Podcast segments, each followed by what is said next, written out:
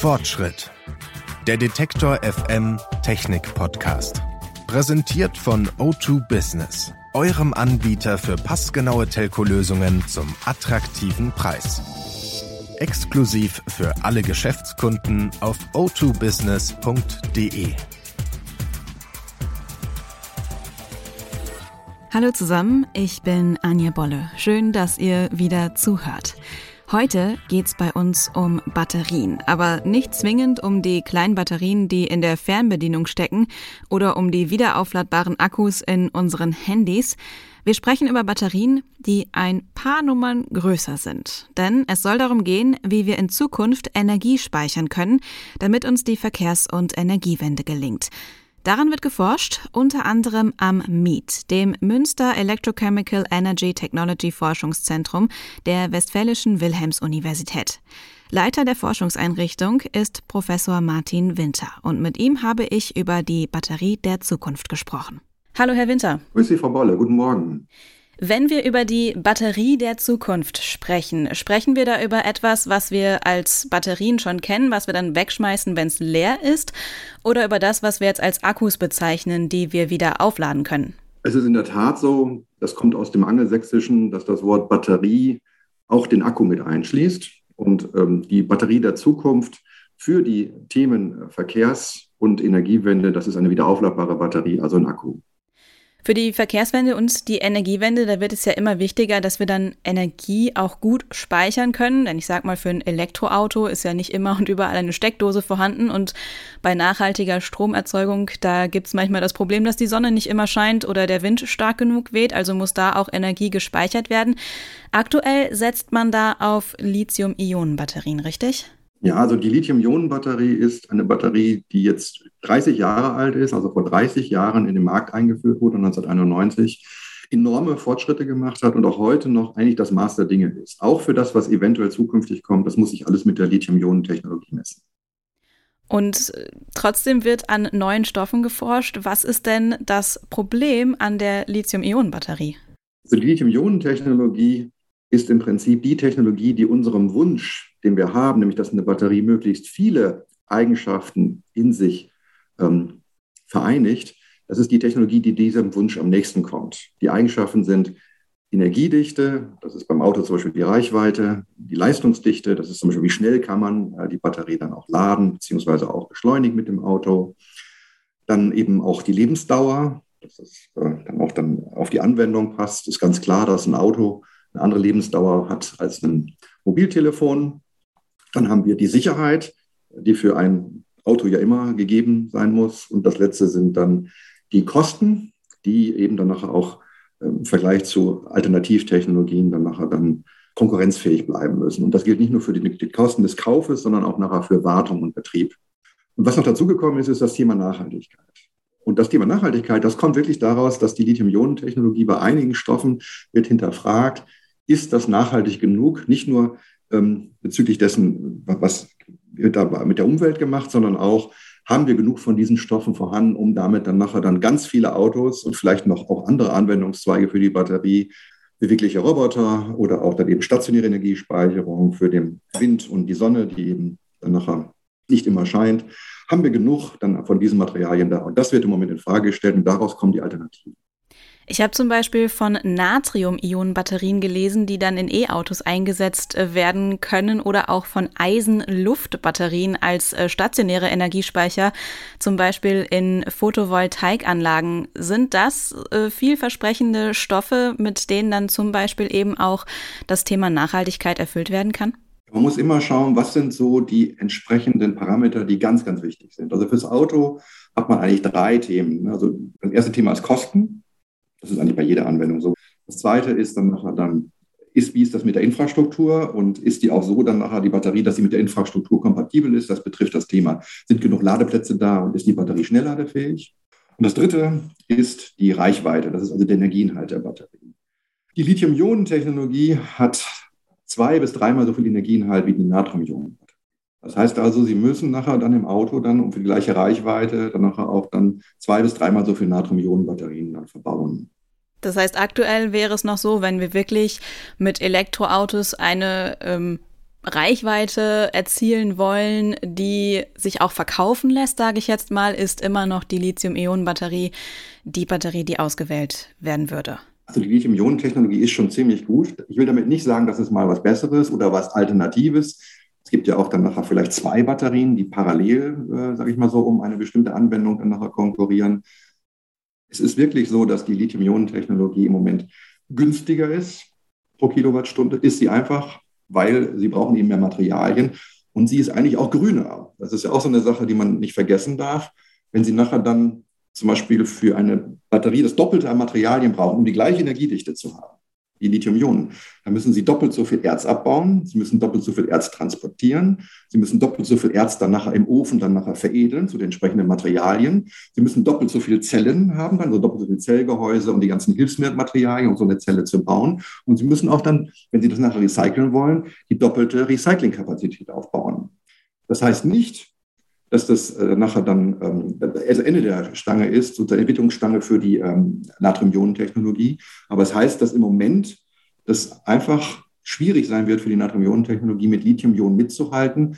Und das Ganze ist natürlich wie bei Prognosen immer. Ich spreche von den Preisen für die Materialien heute. Also wenn Natrium-Ionen-Technologie ganz billig werden sollte in der Zukunft und Lithium-Ionen ganz teuer, dann verändert sich das Bild natürlich. Eine kurze Unterbrechung für eine Botschaft von unserem Werbepartner. Ihr sucht einen Anbieter für alle Telco-Lösungen von SD-WAN über Cloud-Telefonie bis hin zu IoT? O2 Business macht's möglich. Dank passgenauer Lösungen zu attraktiven Preisen ist O2 Business euer verlässlicher Partner für alle Bereiche der Unternehmenskommunikation.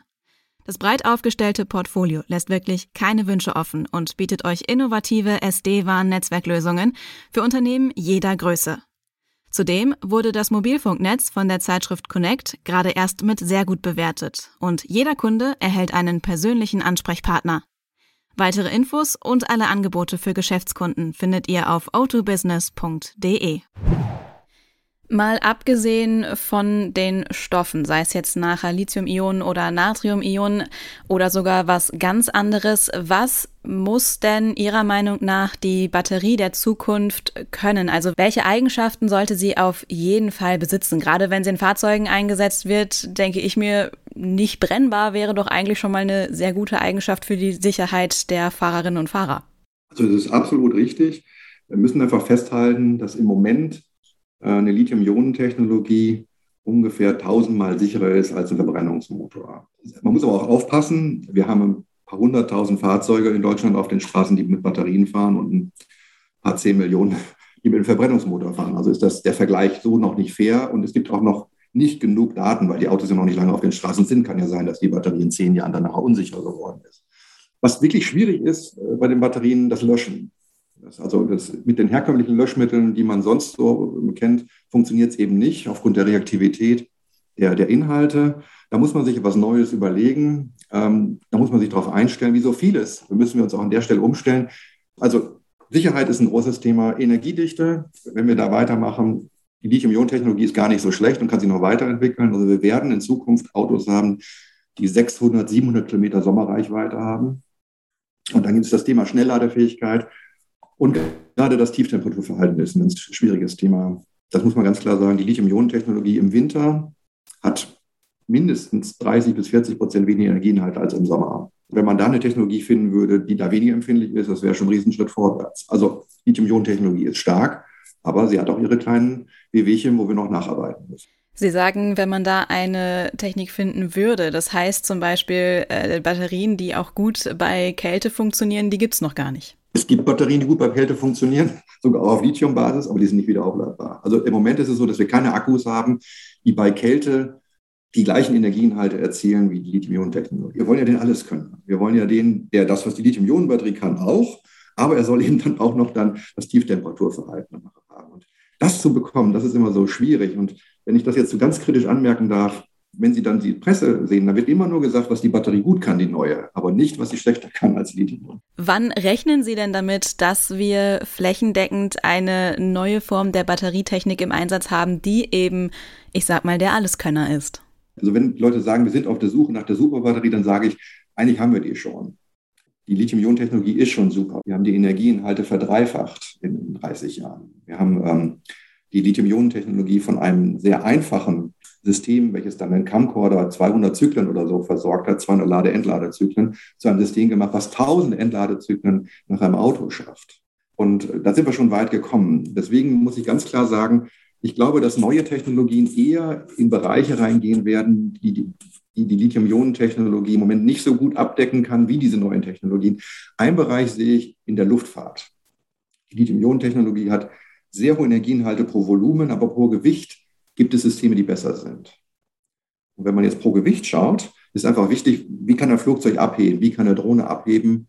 Da gibt es dann die sogenannten Lithium-Metall-Technologien. Die enthalten witzigerweise noch mehr Lithium, sind dadurch dann, Lithium ist ein Leichtmetall, dadurch noch leichter und äh, können dann eben dann besser als Lithium-Ionen-Technologie solche Luftfahrtanwendungen versorgen. Also Flugtaxis oder Drohnen oder auch kleine Flugzeuge mit Batterien. Das ist in Zukunft möglich mit solchen Batteriesystemen, die Lithium-Metall verwenden. Wenn ich Sie also richtig verstehe, wird es die eine Batterie der Zukunft, die der Alleskönner ist, vielleicht gar nicht so geben, aber Batterietechniken, die nachhaltiger sind, die leistungsfähiger sind, die dann auf bestimmte nachhaltige Szenarien wie eben Flugtaxis, aber auch äh, eine große Reichweite bei Elektroautos abgestimmt sind. Man muss einfach sagen, die Batterie ist ja ein Baustein unserer zukünftigen Energieversorgung. Ein immer wichtigerer Baustein, aber nicht der einzige. Und das muss man einfach auch festhalten. Es gibt bestimmte ähm, Anwendungen, die die Batterie einfach nicht äh, gut erledigen kann. Da gibt es Besseres, muss man einfach sagen. Und zum Beispiel? Also wenn Sie zum Beispiel eine Windflaute von 14 Tagen überwinden wollen. Also 14 Tage ähm, den Energiebedarf zum Beispiel von einem Industrieland wie Deutschland über Batterien zwischenzuspeichern, das wird echt schwierig werden. Das werden riesige Batterien mit immensen Kosten werden. Eine Stunde oder so eine Batterie, äh, das, das ist in der Batterie alles möglich. Vielleicht auch sogar ein halber Tag. Aber wenn es dann nachher in Richtung Tage und Wochen geht, das wird dann schon schwierig. Also das muss man erstmal sehen. Die Batterie ist ein Baustein einer Lösung. Das ist auch so, wenn Sie nachher Schiffe oder, oder wirklich große Einheiten betreiben wollen, muss man einfach die Frage stellen, macht eine Batterie dann nachher noch ökonomisch Sinn? Unter den gesetzten Bedingungen, die wir heute haben, den Batterietechnologien, die wir heute kennen. Das muss man einfach mal so auch wirklich offen sagen nachdem die Lithium-Ionen-Technologie aber so effizient ist, viel effizienter als zum Beispiel Metall-Luft-Technologien, Sie haben gerade die Eisenlufttechnologie erwähnt. Das heißt also, Sie haben sehr wenig Verlust zwischen dem, was Sie einspeichern und ausspeichern. Da ist ganz wenig sozusagen Reibungsverlust da drin. Ist sie einfach die effizienteste Lösung. Also immer dann, wenn Sie Lithium-Ionen-Technologie einsetzen können zum Speichern, tun Sie das bitte, weil sie ist ebenso effizient. Aber es ist eben so, dass es manchmal eben nicht reicht, nur effizient zu sein. Man muss auch dann hohe Energieinhalte haben und dann ist die Batterie nicht immer die beste Lösung. Aber wenn Sie sagen, äh, wir haben mehr als eine Batterie in der Zukunft, das wäre mein Wunsch. Ich bin Batterieforscher, ich würde gerne an mehreren Systemen arbeiten, was wir ja auch tun, aber auch an mehreren Systemen, die wirklich kommerzialisiert sind. Wie sieht die Batterie der Zukunft aus oder auch die Batterien der Zukunft? Darüber habe ich mit Professor Martin Winter vom Mietforschungszentrum der Universität Münster gesprochen. Vielen Dank für das Gespräch. Danke Ihnen. Schönen Tag noch. Fortschritt getestet. Heute wird's in unserer Rubrik Grün. Es geht um den grünen Daumen. Den hat bekanntlich ja nicht jeder. Aber auch dafür gibt es Apps, die einem helfen wollen. Zum Beispiel die App Plant Buddy. Hier könnt ihr eintragen, welche Pflanzen ihr habt, wie groß sie sind und ob sie an einem sonnigen Platz oder eher im Schatten stehen. Und die App erinnert euch dann ans Gießen und ans Düngen. Tipp von mir, fühlt trotzdem vorher einmal in der Erde nach, ob die Pflanze wirklich Wasser braucht. Wenn ich so oft gießen würde, wie die App es mir sagt, dann wären meine Pflanzen bereits ertrunken. Aber es ist immerhin noch keine Pflanze vertrocknet. Nächste Woche wird es hier herbstlich. Wir starten in den Smartphone-Herbst. Wir sprechen über die neuen Android-Flaggschiffe von Samsung und Google und über das neue Android-Betriebssystem. Und danach gucken wir mal, was Apple sich denn für seine neuen iPhones überlegt hat. Wenn ihr das nicht verpassen wollt, dann folgt diesem Podcast gerne in eurer Podcast-App oder hört ihn direkt über die Detektor FM App. Mein Name ist Anja Bolle. Ich freue mich, wenn ihr auch beim nächsten Mal wieder dabei seid. Bis dann. Tschüss. Fortschritt. Präsentiert von O2 Business.